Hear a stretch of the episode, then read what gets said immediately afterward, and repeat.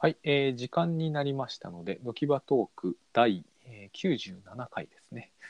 で、えっ、と、のきばキャストも同時収録で、後ほどお送りいたします。では、今日も、えー、倉下忠則さんゲストです。よろしくお願いします。はい、よろしくお願いします。はい、今日はテーマがですね、あの、2019年の抱負的な、的な、的な何かみたいな感じですけれども、はい。はい。えーっと、まあ、倉下さんは何かありますか 抱負的まあ、毎年、毎年の、まあ、目標は、まあ、今年一年生き延びるということが、 まあ、通底にありましそて、ういや、でも、フリーランスなんで、笑ってられる話ではないので、これ結構。毎年そんなに死にそうなんですかいや、もう、その、その安定状態に入ったことは一度もないですけど。なるほどね。うん。生き延びる。 生き延びる。まあ、でも、それは、まあ、その、毎年のテーマなので、はいはいはい。あ、今年のテーマは何なのかみたいな。今年って別枠に考えるとしたら、はいまああのまあ書いている本をはいはい。完全に完成させるっていう。で書いてる本って何なんでしょうかし新書のタスク管理の本なんですけどあなるほどなるほど。本来はもう去年中には駆け上がってる感じやったんですけど、はいはいはいはい。まあ、ちょっと伸びてしまって、まあ、今年の目標にちょっとずれ込んでしまったと。去年書き上げるぞみたいな感じだったけど、実際には今年になってしまったみたいそうですねうんで一応初稿的なものはな。うんうんうん。もう書き上がった状態なので。おなるほど。はは。あとはまあ下来とかはいまあ遂行のやり取りみたいなのがあってっていうとこなんで、うんまあ目標は達成できると思いますそれはまあ今年であればね、これが今年出ないということになれば、もうほとんど自己もんものです。 そこを終えた後にまあどうするかっていう話でああ。うんうんうん。でまあ一つあまああの本の原稿が伸び伸びになってたのでまあその、まあ、宿題というんではないですけどまあ、はい溜まってたものをまあ巻き返していくのが、うんまあ、今年の最初の仕事になるかなと。うん。うーん。まあ、ではい。えーとまあ、カーソルの第3号が、まあ、あー発売する発売するって言ってて発売されてない のでなるほど。で、まあ、あの原稿自体は皆さんから大体いただいているのでははははは。あの編集長としての僕があのページ組作ってっていうとこを最終的にやるとうん。なるほどですね。はい。でそこを発売させるのとあと、まあ、せ自分だ自分でやるセルフパブリッシングも、うんほとんどで出してないんで、うんうんうんうんまあ、何か一冊とりあえず取り掛かりたいなとうん。うーん。セルパブ少なくとも一冊。一切最低はなんか着手すると。で、あと、まあ、なんか別の紙の本を企画案を考えるかどうかっていうことは、まだちょっと保留ですかね。あー。その企画案を考えるっていうのはどこかからあるいは漠然とにせよ考えろ圧力みたいなのがあるんですかいや、ないです、ないです、全然ないでもう考えた方がいいかなぐらいな勢い。す。まあ、だから、セルフパブリッシングじゃなくて出版することも一応、その、なんていうあの、ー誰か、誰かに相談すれば、うん編集者さんに相談すれば可能性もあるんですけど、果果たたししてそれをやるべきなのかどうかっていうのは、まだちょっと保留ですね。やるべきかどうかというのは例えばやるべきでない理由としてはまあ、時間がかかるとか。そうですねはいだからその僕が持ってる手持ちの企画の中で、まあはいはいはい紙の本で出した方がいいだろうみたいなものがあった場合にはそうなんですけど、うんまあ、初めから僕結構ニッチ思考なので、うんうんうんうんまあ、セルフハブの方が結構収まりが良いアイディアの方が思いつきやすいんで、はいはいはいはいだからまあ全体を眺めてみた時にこれはちょっと広い人に知ってもらいたいなっていうのがあったら、まあ、企画案みたいなのを考えようかなとでもまあう優先順位としては最初に挙げた2つにはちょっと劣るとこですね。なるほどおーうん何か他にございますかまあ、これがまあ書き物のまあ人一つのもう目標というか抱負的なもので、で、あとまあその動画コンテンツを増やしたいなっていうのが今年のこの二つ目の大きな目標というか、動画ですかでまあその、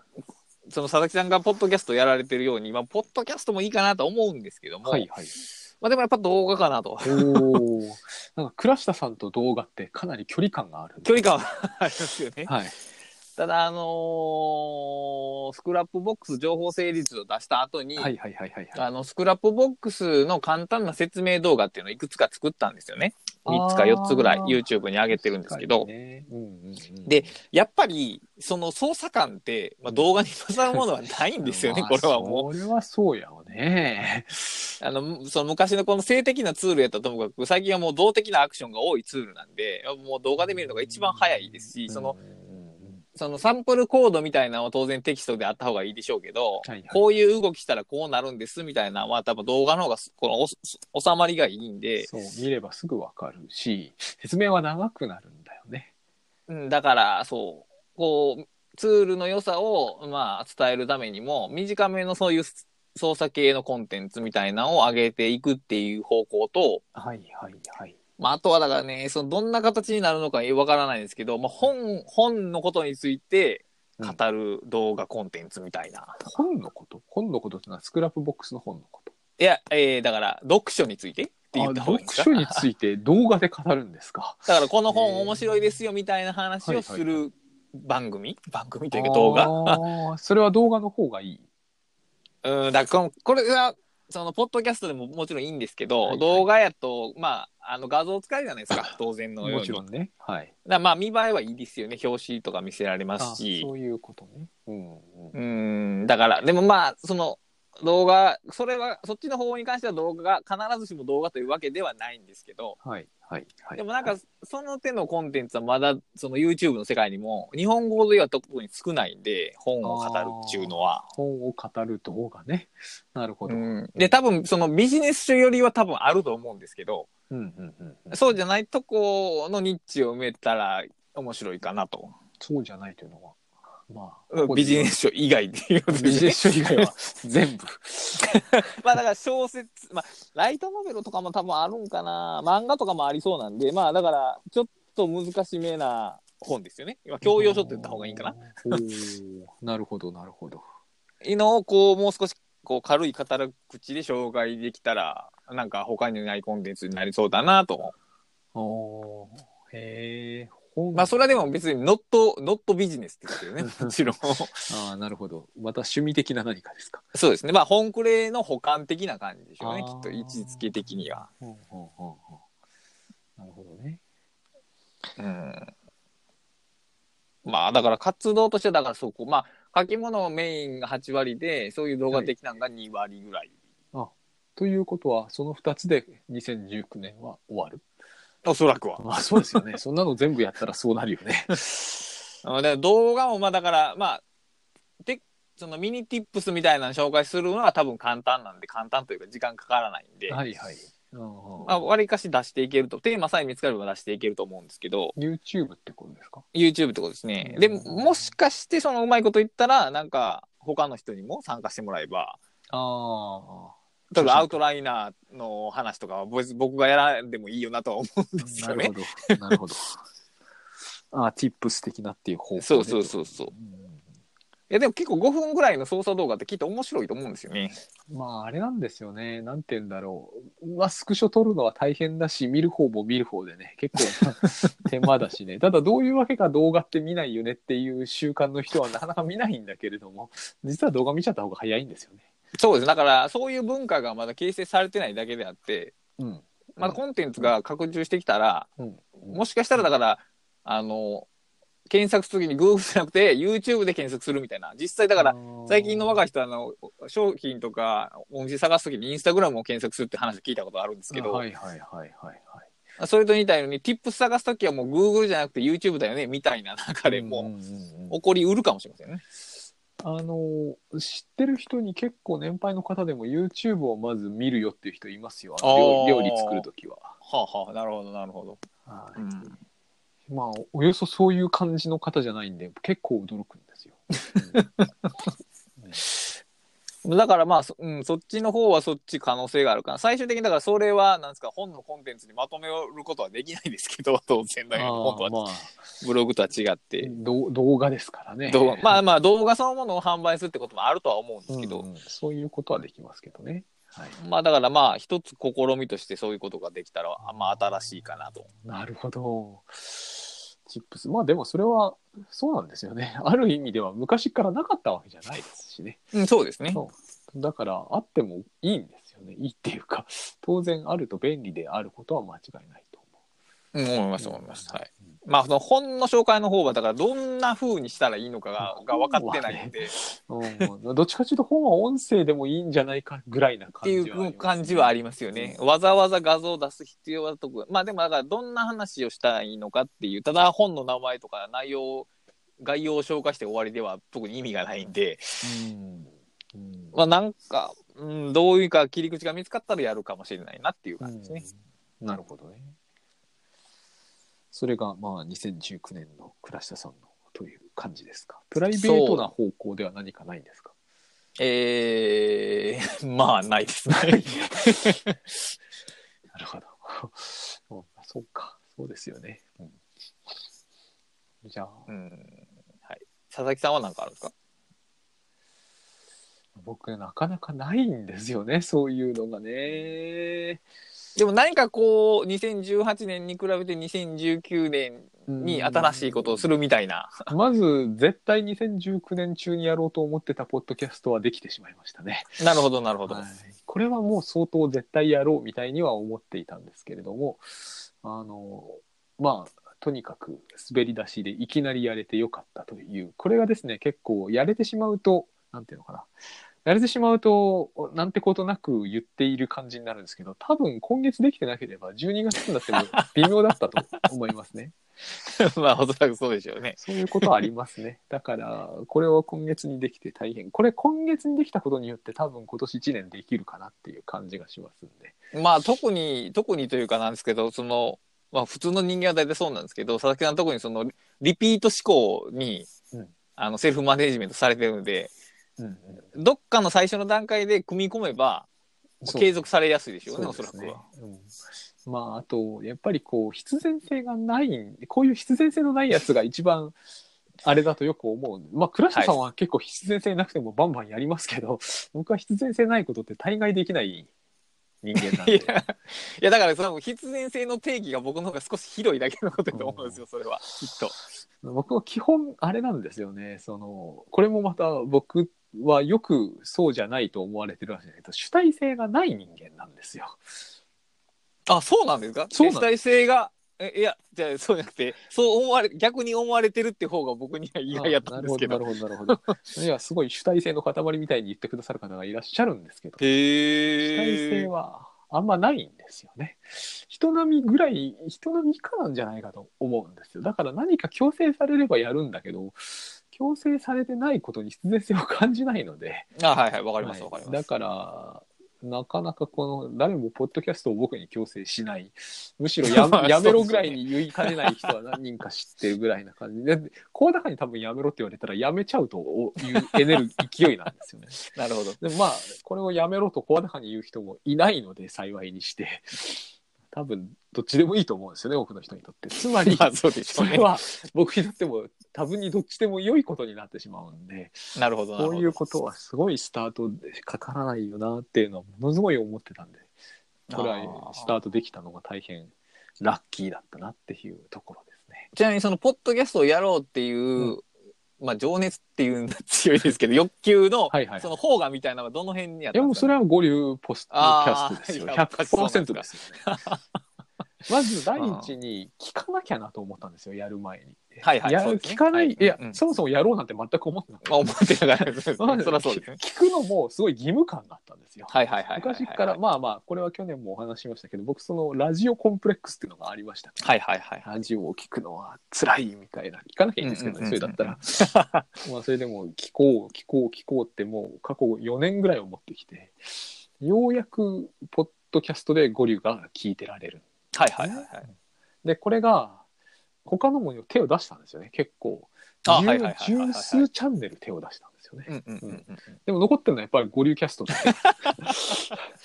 ああなるほどね。なるほど。もうほんとね、かなり自分に近いと思えるものも手は出してるんだけど、ダメなんだよね。やっぱり元に戻っていくんですようーんね。つまり辛くなるというね。なるほど、なるほど。はいだから本当野球の、野球と五流だからなっっていうぐらい野球と五流ぐらいしか聞いてないから なすごいよなと思ってあ道路交通情報聞きますねあとねほんとこの3つしか聞かないもんねうーん。だから5流は全部聞きましたよ160何回全部聞きましただからあこれをやれたんすですよきっあとまあそれは当然そうですね。はい、それは当然そうです。うんうんうん、なるほど。うんなるほど。今み三つぐらい話が思い浮かんだんですけど、とりあえず、はいすいませとんりあえず、えっと、最初はまあ、とりあえず聞いたと。はいで、自分がやりたくなるのと聞くのは同じじゃないじゃないですか。ものすごく違います違い ますよね。はいそれ、どこら辺から自分がやったら、やりたい、あるいはやったら面白いだろうみたいなのが生まれたんですかねこ。れはあのブログも本もそうだけど結局のところ160何回聞いたことと関係あるんですけど、はいはいはいはい、はい。あのないんですよねこうないいうのが聞きたいっていうやつがあ聞こえてこないー、なるほどい。やそれは別に相手が決めることであって僕が決めることじゃないから当然なんですけどこのないってのがもう決定打ですよ、ね、なるほどね。 まあだからその物書きが本書くのとかなり似てますよね。それ全くは同じですねだから僕あの連載始める時必ず探すんですよ必ず探すんですよ本屋さんに行って、なんかもうあ探しても無駄なのにって思ってるんだけど新しい連載をどこかで週1で頼まれるとこう本屋さんにふわっと行ってこのこの本をうまくこうアレンジすれば100回分の連載ができるって本を必ず探 す絶対探すん です。一なるほどね回も見つかったことがない。まあそりゃそうでしょうね僕はいつも僕もほ例えば純駆動池袋店とかもうくまなく全巻全回全部見てますからねそういう時はあ。でみんな言うんで。ですよ、平気でこう本はもう過剰にあるっていやいやいやいやとんでもねえみたいな一回も見つかったことないよっていう全部見ますよ本当になんかなんとか経とかいうお経みたいなのも一応バーッと見るんですよあるとは思ってませんけどねそこにねなんか建築のなんとかを取る技術とかそういうのも全部見ますよ一応、うんあるあるような気がしちゃうんですよね心の中のどこかで、まあ、全部探せばあるんじゃないかみたいなそういう間違った思いに取りつかれてなんか結局ねまあ今はちょっと難しくなりましたけど独身時代の頃なんかもうほんと10日間一日中本屋さんに行ってはこうずーっとこう探す、うん。探せば見つかるっていう間違った考え方に乗っ取られるんですよね。で見つなかるほらどない、ね見つからない一冊も出てこないんですよね。それっぽい本を78冊買ってくるんだけど一冊につき1ネタあれば最高みたいなそういう世界になっちゃうああ、なるほどね。そうそれで、いやないじゃん一冊もって思いますけどね 僕は。しかも普通にありそうなんですよ僕が探そうとしてるのはそんな別に日日中なのかなわかんないけど日中だと思わないからその別にライフハックに役立ちそうななんとかみたいなのですからね、なるほど。うん、絶対あると思うんですよところがないんですよ。うん。なるほどね。まあ、心理系のが絡めば最高だなと思ってんだけどもそんなのは特にないです絶対ないですよまあそうですね。なるほど、なるほど。だから本当に一冊に一ネタ見つかれば最高で、そういうのが6、7冊手に入って、いざとなったらこれに頼ろうみたいな、しかしそういうのが、もう非常にこう、排水の陣的で、結局全部自分で考え出さなきゃならないわけですよね。そう、まあそうですね。こういうもんなんだなって思いますね。はい。 ああ、なるほど。で、まあ自分でキャストしようと。そうです。ここがまた、でまあはい、どうぞ。、はいい。いえいえどどううぞぞどうぞ。はい。いやいや、どうぞどうぞ。いや、で、まあ、一応このキャストの2分の1は、のきばトークじゃないですか。キャストの現在2分の1は抜 きまとです。そうですね。で、はいえっ、と、第1回と言って2回と言っていいかわからないですけど、はいはいはいはいえっ、と、まあ、じ実際の、実際ののきばキャストっていうか、なん、はいなんて言うんでしょう、これは。まあ、トそのもークののないやつってやつです よね。はい。を、まあ、やられたわけですけど、はいはいはい感触としてはどう、どんな感じでしたかね。ああ、もう、やりたいことの1%切ってますよね。ここれも必。ず起こる現象ですね。うーん。だから100回はやんなきゃなんないわけですよ。はいはいはいはいはい。これはもうね、な必るほどなるほどず起こるんですよね。だから僕、うんあの、1冊書いて満足いく人ってすごいなと思うんですよ、ね。100冊ぐらい出さなきゃなんなくなるのはしょうがないことなんだと思うんですよそうだ毎回そ。れは、それはそうですね。大体それはそう1%ぐらいです。満たされた気持ちってういーう。ん、なるほど、なるほど。で、なぜそうなのかはわからないんですね。面白いことに。うーんゴリュキャストを全部聞いても足りない部分があっってその足りない部分を埋めにかかるんだから数回で埋まる埋まりそうなもんなんですけど全く埋まら ないあと90回以上はやんないと埋まらないなっていうそれはそういうことが分かるようになってきたのは最近ですけどねうーん、なるほど。うん。ということはもう漠然と、はい漠然とというか、そのノキバキャストでこんなことを話そうみたいなのは、一応いくつかあるわけですね。 いくつかはないです漠然とあり ます漠然とあるから。まさになるほ漠然とありますど。なるほど。これがいけないんですよねきっとねあの連載の時もそうです漠然とあるんです1回分もないですねネタ は大体1回分もないです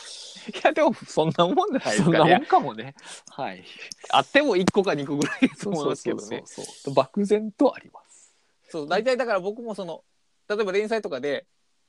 あの、まあ、このことについて書こうっていうのはあってもはい実際具体的に書きたいなって思うことは、うんあるにしても多分前回書いたことでうんうん書ききれてなかったことを書くぐらいのその直近のあれしかないですねそう大です体よ。ねあれは何なんですかね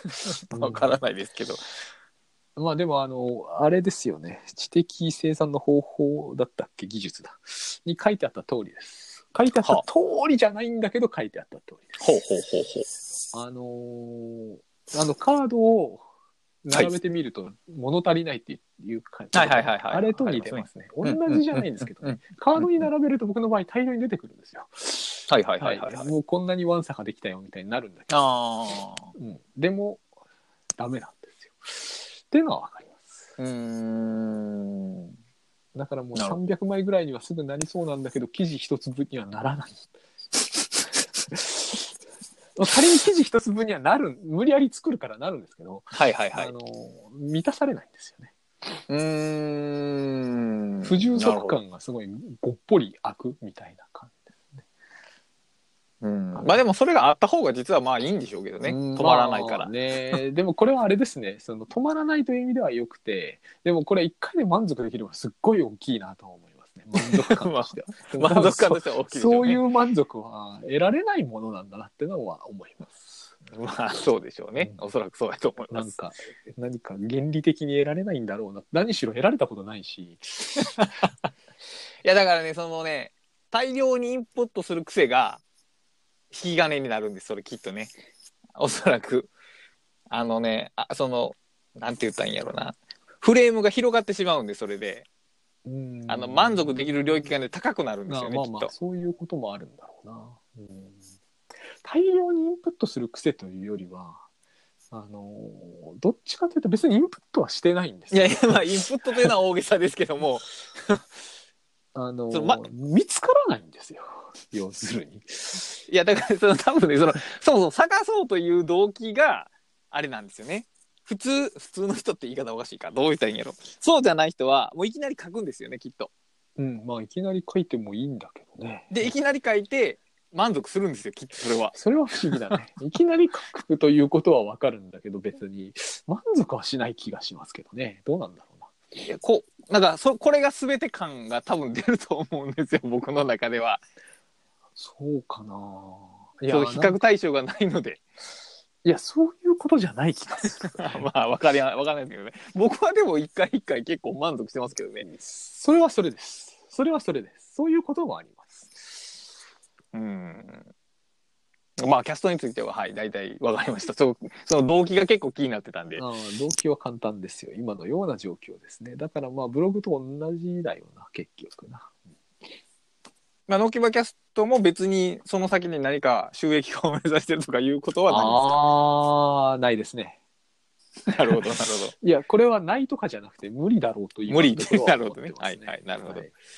うん、可能ならば考えますけど、可能な感じはあんまりしてませんね。うん、なるほど。キャスト以外には何か、 2019年ということですか。 2019年ってことで。まあ、これが全く一番僕の中では新しかったからね2019年で後っていうことになると難しいですよね2019年 ねまあ、このテーマは、あ んまりこの二人には向いてないテーマなんですけど、実際はう。んそうですね、まあ、れいなんていうのかな2018年までかけてもいまいちしっくりきてないから来年こそレビューしやすい記録を残しておきたいっていうのはありましたけどね去年ね。ああ。うんだから、なんか出,、はい出版周りとかあ、出そ版のし周りか。し仕事系とかでは何かあります、うーん、まあ、えっ、と、今年の末にですね、方々で、はいまあ、倉下さんがおっしゃってたわけじゃないんですけど、方々でこう、あの、自己啓発とビジネス書はこれで終わりでいいだろうぐらいな勢いがあったんで、はいはいはい、はぜい、ひ終わらさないように僕だけは粘ろう。 あれね、なんだっけな、今年ね、つい最近なんですけど、川口海二さんのですね、氷馬の肌という本を、漫画を読んでおりましてですね、はいはいはいはいまあ、類似の漫画をいっぱい読んでるんですけど、要するにこう、あれなんですよ、戊辰戦争で、はいあの最後まで抵抗する残念な人たちがすごい立派に書かれている話。はいはいはいはい僕ね、あれ、いつも思うんですけど、すっごい変だ変だと、あこの話はまずいのかなまずい面もあるのかななんで新選組とか白虎隊ってあんなに美的、あの美化されて書かれるんですかね。それは日本人の気質に合ってるからでしょうそりゃでうも、あれって反国体的じゃないですか。 まあ反国体的ではあってもなんうーんそうかでもそうじゃないんかないやだでからも日本人はああいうなんです結構好好きできすけでどすねよね。でも、半眼びいきは、あの、なんでしょう、政治思想的に無害じゃないですか。 まあでもそうですねあの、あの二つはそうじゃないように僕には思うんですよね。うーんうんうんうんなるほうどん、だから僕はなんかこう、あんなに明治政府と最後まで抵抗したのに、あんなによく書かれるって面白いなと、毎回思ってるんですよね。うーんそうかまあでもそれは多分明治政府が型からもちろんそうなんだけど、 普通、なんかこう、徹底的に悪く書く、あのーラスプーチンってお坊さんいるじゃ はんいはいはいはいはいあの人、ものすごい悪く書かれてるじゃないですかそうですねあれ そうはですね共産主義が勝ったからなんですけど、多分あそこまでひどくなかったぐらいな書かれ方をするんですよね。僕あのしし展開からいけば当然そうなるもんだと思うんですけどねあの特に新選組は。まあだからやっぱ日本文化の特殊な感じなんでしょうねそれは、うんあれはねなんかわけわからんというこう思っていて 大変面白いなと思うん です、僕あの抵抗勢力がこうなんかわけわからず最後まで抵抗するせいあの話っていうのを結構読んじゃうんですよね。うんうんなる ほどはい、まあそういうもんそういうふうに読みながらあ今年もビジネス書書こうって思いましたね。いや、でもビジネス書の自己啓発書が終わることなんて考えられないですけどね。考えられませんがでもまあ非常に衰退感が著しいのでこの衰退感著しい中でなんかこう抵抗していくっていうところは好きなんだなっていうのはちょっとありますね。 ああ、まあでもそれは、うん、あのそう美学感はないですよ僕には。僕はどちらかというとその美学観的に好きですけどね。あー僕は美学美学というよういなもやの、に美興学興味ないのかな。多分、多分意味かな。意味的にそっちの方が立ちやすいんかな。うんい意義を感じやすいといあうーなかる。ほど意義を感じるのに安易だというのはありますよね。うんうんうん、そうですね。そう、うんそういうのはあります。うんうんうんなんか代わりのものを打ち立てるのは大変だろうっていう感じのところあります。まあ大変、大変でしょうね。大変やし、多分まあ成功はしないでしょうね、おそらく。うん、なんかやりがいがあるとかなのかもしれないけど、僕はなんかそういう感じじゃないよなっていうのは。そういう、うん、そうですね。そういう感じじゃないですね。いや、そういう感じ、その、まあ、やりがいについて言う人と、そうじゃないことが言う人が、両方いてるんやったら、そのメディアは健全ですけど、ああ、なるほど。うん、なるほどね。うん、いや、でも、うん、ビジネス書、まあ、なんか定義が広いですからね、ビジネス書 って。自己啓発書は、まあ、多少狭いですけど。自己啓発書の方がまだまだわかりやすいですけどね。うんで、しかも一番長の生きするでしょう。お そらくは。長生きするのか。文芸より長生きするか。文芸に近しいんじゃないですかだってもう半分スピリチュアルで半分宗教なんであれは 信念の問題なんでねあれはスピリチュアルで半分宗教か。で、文芸。文芸ってでもフィクションですよね。 えでも自己啓発もフィクションじゃないですそうかいねう考え方はありますけど 自己啓発だったらフィクションを作り出さなくたって書けるじゃないですかそうそうですねはい、文芸はフィクションを作り出さなきゃなんないじゃないですか、うんそうですねうん、文芸の方は残るんじゃないかなって思うんですけどねどっちかがなくなるという話をするならば まあどっちかがなくなるという話はうーんあでもそうですね自己啓発の歴史がどこから始まってるのかは知りませんけどまあ多分このいわゆるその個人っていうのが普通に認識されて今後も尊重されていくんであれば、まあ、多分継続的に出てくるジャンルだと思いますけどあねーなるほどこれは。じゃあ今の倉下さんのお話だとあの聖書は自己啓発書じゃないんだのとうんだから聖書に含まれる自己啓発的側面を取り出したものが自己啓発というのが自己啓発というこういう定義なんです、僕ねの、僕の中の認識でなるすねほどだから宗教が持つあの自己を自己たらしめる要素うんうんうんの部分をその神から剥離したものうん、なるほどが自己啓発書という感じですね。なんか漂白みたいな感じ あそれに近いですね。うんなるほどねだからげ絶対的な神ではなくてあなたらしさっていうのを中心に置いてるだけのことであってなるほどうんうん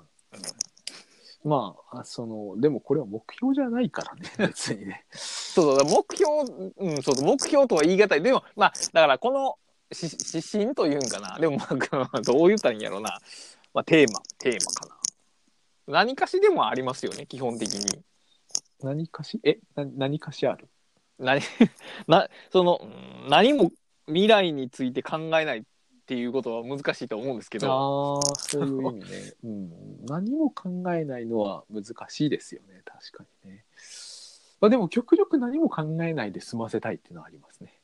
ああまあそこの違いはあるでしょうねまあ考えつい考えちゃうのは確かうんについ考えちゃうのはありますよね、まあ、なるべく考えないようにするっていうのは一つの指針としてはあります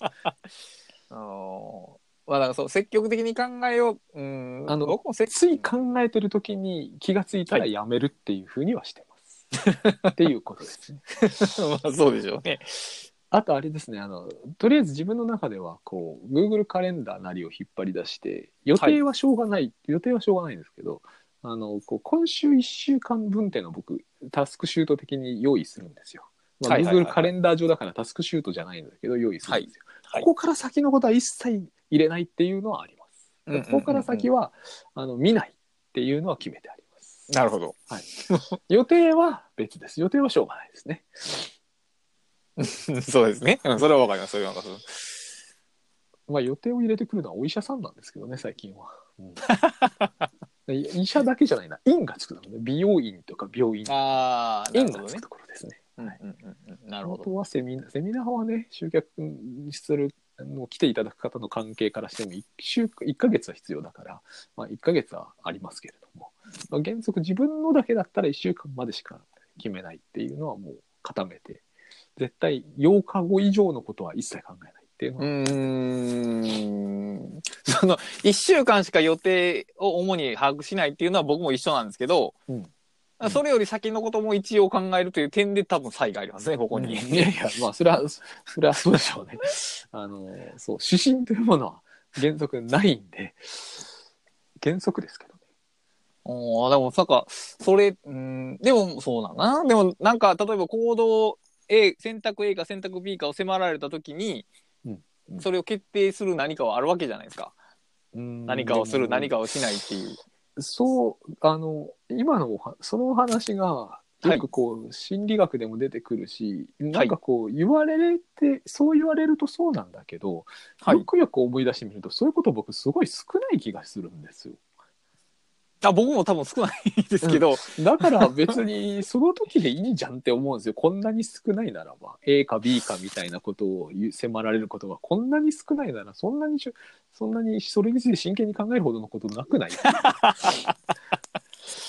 あー真剣に考えてるわけではないんですけどね。あの、まあ、あらかじめ決めといた方がいいかなと思ってるぐらいなんですけど、あーきっと。あらかじめ決めといた方がいいですかね。その時決めても同じじゃないですか。いや、多分違うと思いますけどね。なあまあ決定は違うかもしれないけれども、利得は変わらなくないですか。うーん、利得は比較できないですけ ど、まあ、だからここなんだよな。だから、その、ぼ少なくとも僕とか、僕よりもっと目的思考の強い人は、どこかこう向かいたい場所があって、うんうんそこに向かって進んでいきたいという欲望があるんですようね、んきっと。多分いやいやそれは確かにあの僕も昔あったから分からんではないですけどもあの今はもうないですねほぼ そこ、うんそこなんですよね、きっとね。そう、だから、個々の決定でその最初に自分が決めた方向に向かうように決断を促したいから、うんまあ、決めておくみたいなことなんですよね。そうそうそうそうまあ、理論的にはわかります。ただ、なんとなく僕はそれが、リアリティを感じなくなったんです。自分のあ自分にーついては、はいはいはいはいはい。そうしてもそうはならない気がします。いや、もうもちろんならないです。ならないならもう、なんいやか、そのまあいいかなっていう。か確率の強度を上げるだけの話ですからね、これは。確要す率るにね。はいはい。 50 50%が55%ぐらいになるぐらいの話なんで、 基本的には。うんだからそうそう。だからそこの、僕のこの感覚、50が55になるっていうのと、それをすれば100になるっていう、その、確信の違いによって、その目的をより強度に決めるっていうのが変わってくるんでしょうけど、うん、うんうんうん僕がさっき言ったのもかなり漠然とした目標ですからね。いや、そんなに結構、あの、明確な感じがしますけどね。いや明確度合いは多分そんなに強い世の世の中で言われてるその目標設定本とかに比べが指針とするものに比べればはるかに弱いと思いますけどねああそういうもんかな。うん、なるほど。しかも僕大体その後ろにできたらいいながつくつくんで基本的にはプあのプロジェクトごとに、はいあのつ用意しておくみたいなことなら一応しますよ。 あはいはいはいはいはいなるほどなるほどうん、まあ一応だけれども。 そう一応一応してはいねますね。うん、うん、そうそう。だからこの、このテーマも今回2019年の抱負的なって言って、的なでちょっと濁したんですけど、はいはいはい。そんなに強い確信を持ってるわけではないんですね、僕も。うん、確信。確信うーん確信というと あでもこうつ常にこう的なっていうのをつけたい感じなんですよねうん、なるほど。あのね、私、今、アサーナというツールを使っております。あなんか聞いたことあります、はいプロジェクト管理ツールでしたっけそうです。あれにね、あの、やったことを全部後ろに追加していくんですよ。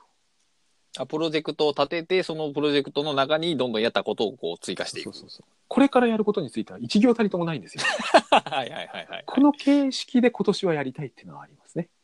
その先に何を見てるんですかねそれを積み重ねることによっていや、別に何も見てま せん。あの、でも、これを持つことによって、はいあのなんだろうな。これを持ってないような気がする。少なからぬ人が。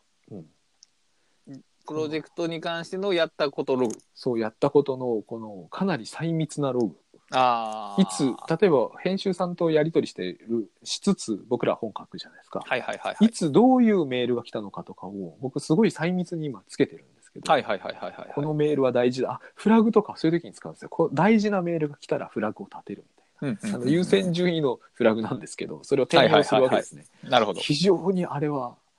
みんなやったらいいと思何が得られるんでしょうそれをするとう。見通しとはこうやって得るもんだと思います。あーなるほどねなるほど次に本を書くときは、これは絶対いいと思う。まあそうでしょうね人間の記憶はそこにあるそそこに記載されているログの大半を忘れますから大ね半忘れますね。すごい勢いで忘れますよね。はいで、あの本これから書くことなんかについて書いても、大した意味ないです よ。はっきり言って。どのくらいの頻度で自分がサボるのかとかも全部あれ見ればわかり ますよ。まあまあ確かにだからそのロプロジェクト版タスクシュートみたいな感じの そうそうそうそうログを見せてくれるんですよねそうなだんからそれがね、アサーナをまたね、セクションという単位を取ってくれるんで、非常に見た目がタスクシュートによく似てくる。あのと非常にこう、アサーナ作ってる人はすごいその辺の感覚的に僕にはフィットします。うーんいやまあ確かにそのそれがあったらしじその認認知うん行動の進め方がの実態がリアルに分かるなっていうのは分かりますねうんあれ、あれがやっぱり一番いいんじゃないかなと。僕はあれ、すごい、なんていうのかな、本当にこう、余剰感というか、ダブリ感が強くて、トゥドゥイストで、トゥドゥイストでこう、先にやることが一応形式的に Google カレンダーに埋めてあるっていう形で、先のことはこう、1週間だけど、あるわけですよ。はいはいはい。それと別のツールでこれをやるもんだから、本当はトゥドゥイストの上でやっちゃった方が、うん当然簡単なんだけど、うんうんアサーナと別で分けてるからすごい本当にこう無駄な感じがあるんですけどでもやっぱりアサーナいいですよねそういう意味では、うんうーんだから前のことは全部トゥドゥイストで、まあ、しょぼいんですけどその部分は後ろは全部アサーナが受け持つみたいなそういう感じになってるんですけどねこの形まあそこ式は大事ですね、僕にとっては割とそそのログまあそうかでも逆にツールが分かれてる方がいいんかもしれないけどでも刻々とログが残っていくのは結構重要ですよねそれは、、うんでもねやっぱあの精緻さで残すのは本当今のところ今まではタスクシュートじゃないとできなかったからはいはいはいはいはいはいまあタスクシュートでもいいんですけどもやっぱりこういいですね非常にあらゆるものを取り込んでおけるからあのウェブクリップでね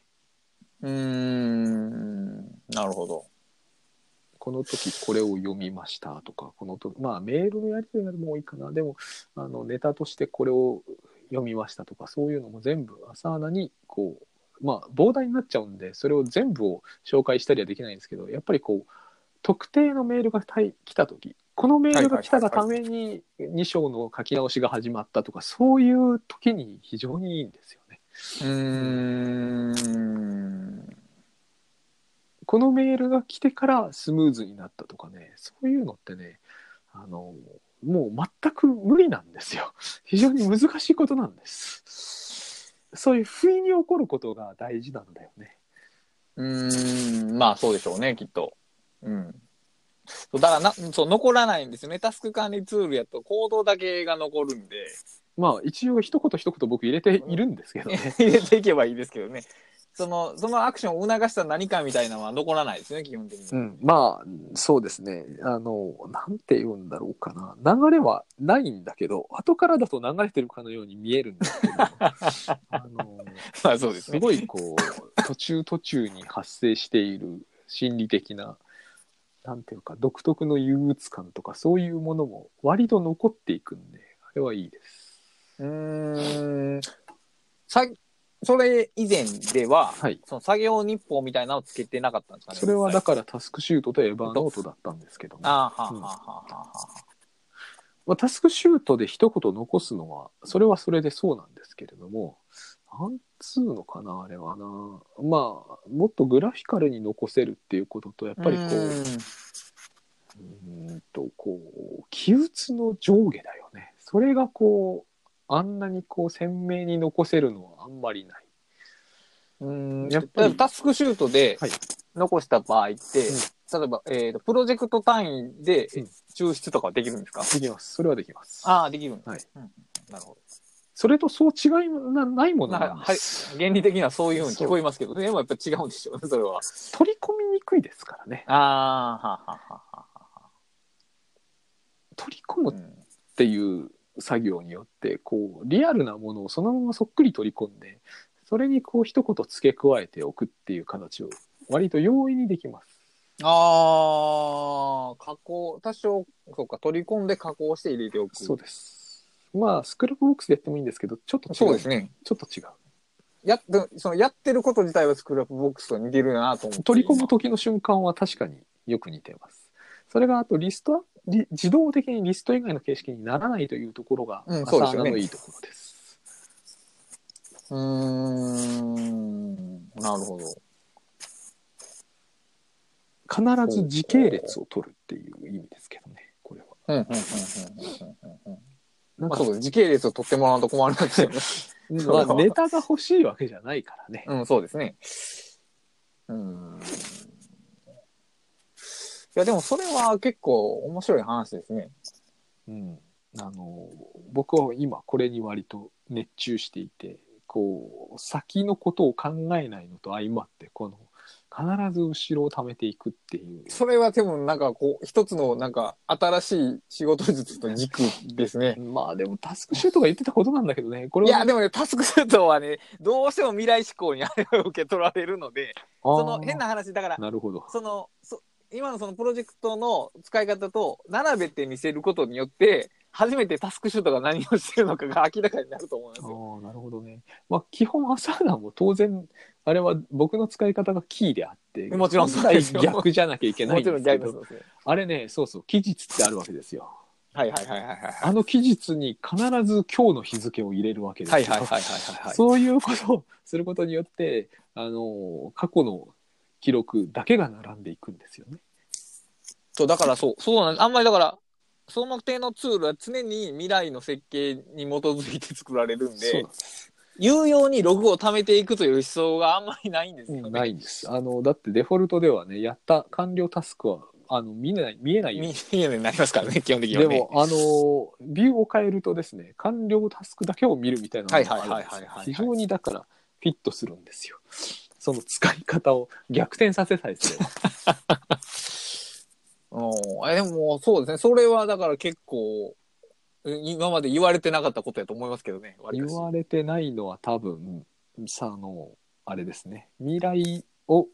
未来しかいじれないからでしょうね。うーんなるほどねなるほど。うんうんうんうんうんうんうんうんまあ、未来しかいじれないんですけどね。それはそうですよ。まあうん、そう、とこそ、その過去にを、過去を見る、並べることが、どのような操作なのかをこう言い表せたらいいんですけども、 うんあのやってみないとわかんない。わからないですけどあります。ありますけどね。あでもその、その使い方は多分、あの、さっきも言いましたけど、タスクシュートの一つの側面をはっきり炙り出すと思いますね、きっと。あの長期で見えますからね。うん。やっぱりそのタスクシュートって常に日記あの手帳と同じで実行中とじゃあわ実行したものとこれから実行するものが一つのツールに現れるじゃないですかそ。うですね。は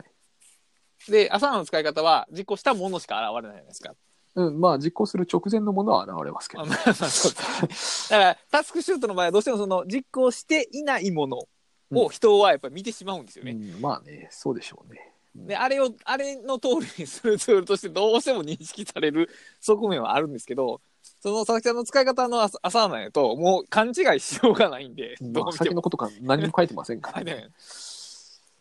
でそうした時には初めてああそういうことなんかっていう発見が多分ありそうですけどね今僕もそれ聞いてて初めてああそうかって思いましたけどあのーメールだ、はいまあ倉下さんがそうするかどうかわからないんですけど第一章を書き上がった段階でメールを送るじゃないですか。はいはいはいはい第一章書き上がりましたってメールを送るじゃないですか。はいはいはいしばらくメール返ってこないこともあるじゃないですか。ありますねはいはいこの間倉下さん第二章を書きますかうーん書きますね書きますかはい相手の編集さんによらず必ず書きますいかや、それは違うかな。 いや編集さんによってもそのレスポンスがもともと早い人と、うんまあちょっと伸びる人がいるので、うんうんうんそれによってその待つか待たないかじゃあ,、うんあの返事がすぐ来る人なのに来ない場合はもう一回返信するとかはしますけどね。こういうことを一切考えないんですよ普通多くの方はプロジェクト管理をするという時にあーこういうことをたとえ考えたとしても、はいどう考えてどう表現すればいいのかはわからないんですうんよ、うんまあそうですね。僕らも確か誰も、にうんうんうんうんあこういうことがわからない以上あのなんて言うんですかねタスク管理のか形式においてプロジェクトも管理できるはずはないんですよ。 タスクシュートのあのこう拡大延長版を作るっていう人はこのことを考えてはくれてないと思うんですよね。3ヶ月版でも1ヶ月版でも同じなんですけど無理なんですよやっぱり。あのねここで躊躇するんですよ人は。はいはいはいはいはい。でわかり躊ます躇した時っていうのはつまり書ける状況にないのかあるのかがわからないんだわからない。うんうんうんうん。でそういう時は人は書かないんです よ普通は僕はねあれがすごい怖いんですよ書かないまま数日が経過していくじゃないですかはいはいそうですそうね。すると日にちは削り取られていくんだけれどもはい。それはまあいいんですよ問題なのは、書かないことに慣れていくんですようんそうですねそうですねはいそれは思います。で、はい、第2章を書くときにはもう一回エネルギーを上げていかなきゃなんはい、ない上げていかないね。そうですね。それが嫌だからと言って2章をずるずる書いておいて1章を書き直せって言われたときにはその2章は多分使えなくなるんです使えないですね、おそらくは。はい。そういうことを全部を考慮に入れた中で組むってことはできないん ですよねでもその時に、に心の動きがあってその記録はあるんですよ取ろうと思えばね、はいはいはいはいうんうん、はいはいはいはい。そうその記録を残すのも人は嫌うと思います。あそうでしょうね。おそらくそう思いでもまねこす。こを残せばだいぶ展開は変わるんですよ。という話があるんですよ。でこれが一日の中でも実は小さなサイズで起こるんですよ。はいはいはいはいはいはいはい。これをみんな嫌うんですよ。そうか。いや、今の話はね、お終わり初めから終わるので、非常によくわかる話なんですけど、まあ、多分ちっぷんかんぷんなところはあるんやろうなとは聞きながら思いましあたのけ気ど。持ち悪さがねすごい大事なんですよ。一日の中でもこれで結構つまずくのにあの3ヶ月の中でこれでつまずくと書けなくなったりしますよね。しますね。まあ少なくとも、かけ、その、まあ例えばす非常によく先送りされてしまったりとか、そう書くためになんか強い儀式を必要とするみたいなことにはなりますね。ここで風邪とかひくと強烈なんですよ。うんそうですね。やっぱりコンスタントにやっていくことの大切さなんですけど、うんまあそれを阻害するものがあるんですよね、あるんです基本的には。でコンスタントにやればいいわけではないしコンスタントにできるわけでもないんですよね。まあね、そうですね。うんまあこのできる差し戻しが2度起これば結構はい心が、あの傷つく人は多いんですよね。ああ、そうなんや。まあ別に僕は傷つかないです。でも編集者さん、編集者さんのこう言葉遣いを見てると多分傷つく人がいるんだろうなとは思いますけど。あのここで一生から全く前へ出られなくなった時に最後まで行くのは結構経験がいるんだよねと思うんだよな。な。なるほどでそなの。経験ってのはつまりそういう時に何してたかってことはだとい思うはんだよいねはいはいはい。なるほどなるほでど。ももうちょっと言うともうそういう時に何を思ってたかってことだと思うんだよね。うんうんうんうんうんうんうん。そうもそう、思ってたことみたいなのはまず残らないですよね、基そ本れ的に。に思ってたことをあらかじめ書くことはできないじゃないです か。 そう、100%無理ですね、それは。だからできないんですよそういうプロジェクトのそのなんていうのかものっていうのはどうやっても未きっ来と未来管理オンリーでは無理ですよ無ね理なん。です。うんこう思い思うこう ここでこう差し戻されたからこう思ったみたいなことを事前に書くことはできないんでできないですからね。そうそう。だからそう、最近、あの、原稿を全部テキストをテキストファイルにして、あの、Git っていうので管理してるんですけど、はいはい、 Git ってその、えーっと、自分のパソコンとは別のサーバーにファイルを送るときに、あの、コミットっていう作業があって、はいはいはいで、こそのそう作業の時に必ずコメントを書かなあかんっていうのがあるんですよ。あーなるほどで、ね。例えば2章のファイルをアップしたときに、例えば2章を変更したうん、ここ、ここを変えたみたいな、うんその、後から見たときに、そのファイルが何をしたか分かるように書く、うんなんか一言一言そういうんですね。うんで、それだけでもね、だいぶ違うんですよね、あれ。そうそれだけでもだいぶ違うんだけど タスクマにほらしあのねタスク終了時点でコメントを残せというのがはいはいはいはい、出るたびにこう不評を買ったようにですねあれは面倒くさいんですよ。めんどくさいですね。めんどくさいですね。後から、後から、だから、特にその Git の場合って、例えば、ファイルの修正ってものすごい回数あるんですよね。はいで、特定の箇所に戻戻れるのが Git のいいとこなんですけど、なるほどねコメントを書いてへんとね、まず見つからないんですよ ね。そうでしょうね。その場所がそりゃそうですよね。だから、その実利とコメントがうんマッチしてるんで、Git は割といいんです けど、うんそのタスクさんの場合は、 そうあんまりマッチしてないかそうら、そうね。そうです。多分不評なんでしょうね、うんそこは。でもやっぱりねあの一言を残すだけで、その、その残す作業をしてる自分の心理状況だけでもだいぶ違うんですよね、あれ。大体ね、あのタスクまで実利って話が出て思い出したんですけど、あのはいどっか入ってはい。美味しくなかったって書いておくことは超大事です よ。これか書いてないところに平気で入ってあれって思いますからね。2回目でも、ああ、なるほどそねんな。もんですよ。そんなもんだとみんな思ってないだけでそんなもんあそうですね。うん。まあ、大体人間はそんな、自分のことはそんなことは絶対しないと思ってますからね、基本的には。まあその辺でだから2019年の抱負としてはですね、まあ、キャストはやったから、はいま。ああれですねあの未来のことは思いはずらわないみたいなの があります、なるほど。まああと今年も紙の本は出そうみたいな誰に何と言われようと出そうみたいなのは